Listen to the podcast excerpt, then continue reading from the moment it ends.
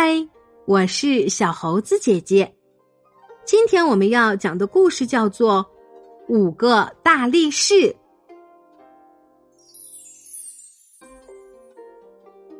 在我国四川和陕西之间有五座山，叫做五丁山。山中间有一个峡谷，叫做金牛峡。传说五丁山是由五个大力士变成的。而金牛峡是由五只石牛开出来的，这是怎么回事呢？据说有这样一则故事：很久以前，蜀国有一个贪财怕死的国王，整天只是想着怎样才能活得更久，获得更多的财富，却把国家弄得一团糟。幸好国王身边有五个强壮的大力士，别的国家才不敢来侵略蜀国。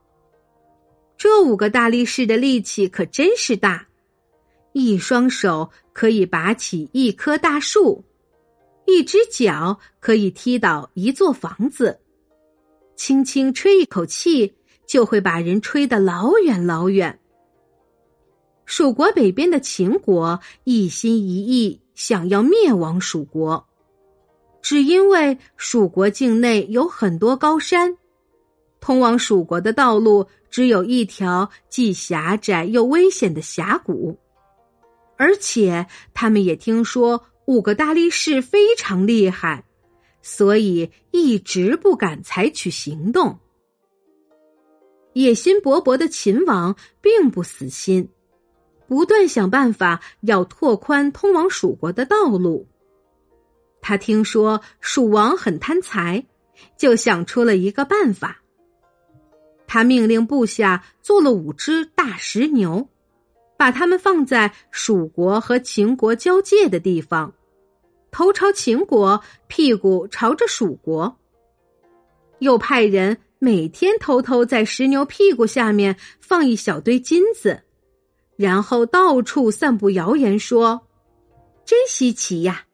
放在边界上的五只大石牛，每天都屙金大便呢。”这个谣言很快就传到蜀王的耳朵里。蜀王心里暗暗的想着：“如果能占有这五只大石牛，蜀国不就发财了吗？”于是他马上派人到秦国，对秦王说：“这五只石牛的屁股朝着蜀国，应该归蜀国所有。”秦王把头一抬，很骄傲的说：“石牛既然在两国中间，照理说应该一半归蜀国，一半归秦国。但是秦国是泱泱大国。”没有兴趣和小小的蜀国争这五只石牛。贪心的蜀王高兴极了，他没想到这是秦王的诡计，立刻派那五个大力士去把石牛搬回来。但是通往秦国的峡谷实在太窄了，石牛又那么大，五个大力士扛着大石牛一路碰碰撞撞。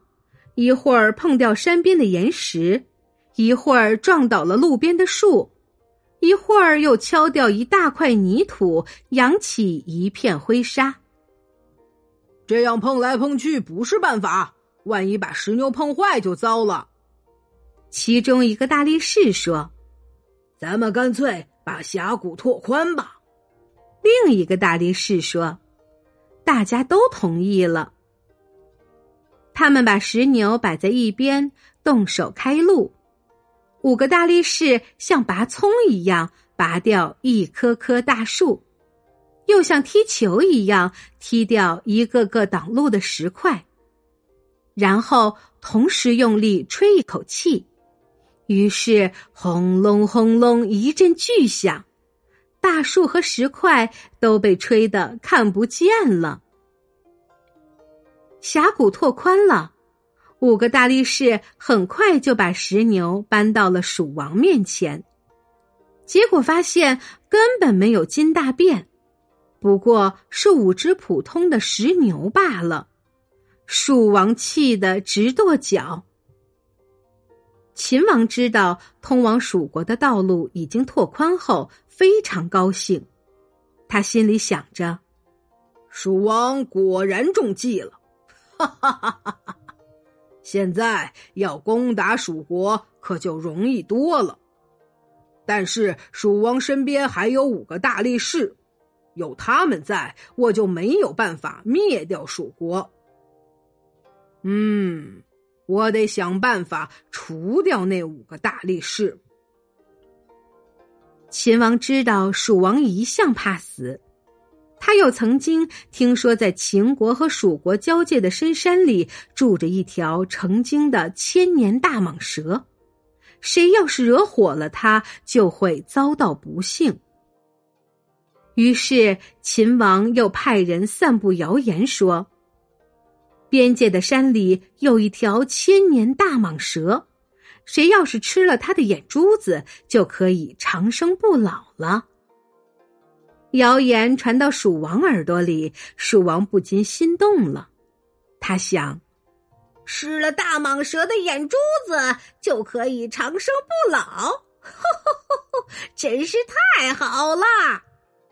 他根本忘了上次上当的事。立刻命令五个大力士上山去找那条大蟒蛇。五个大力士明知秦王又在玩弄花样，却不敢违抗蜀王的命令，只好去了。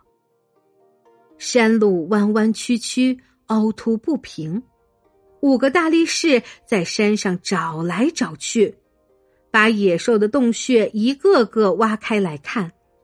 最后，终于在一个很大的洞穴前发现一截蛇尾巴露在外面，大约有一个车轮那么粗。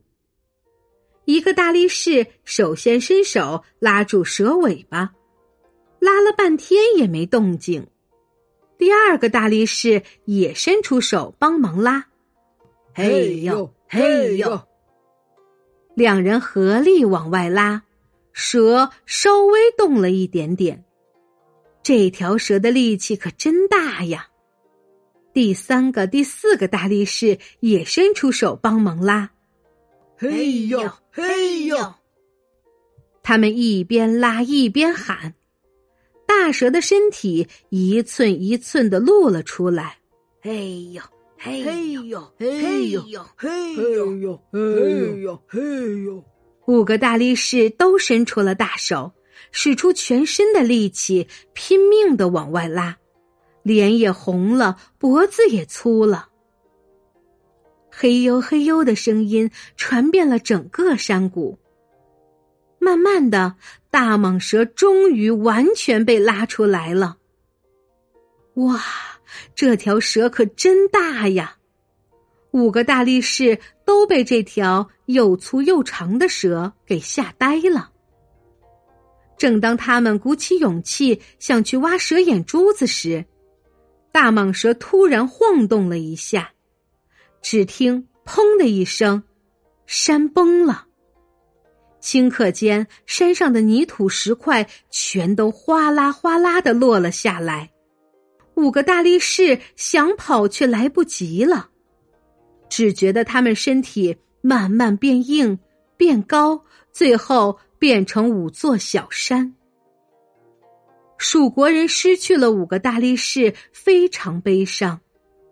他们就把那五座山命名为五丁山，用来纪念五个忠贞的大力士。秦王知道五个大力士已经被除掉了，马上发兵攻打蜀国。大队人马从拓宽的道路冲杀进来，没有多久，蜀国就被打败了。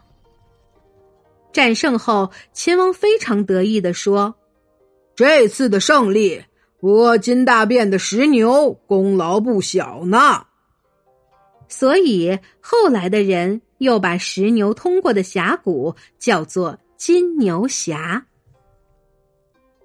亲爱的小朋友。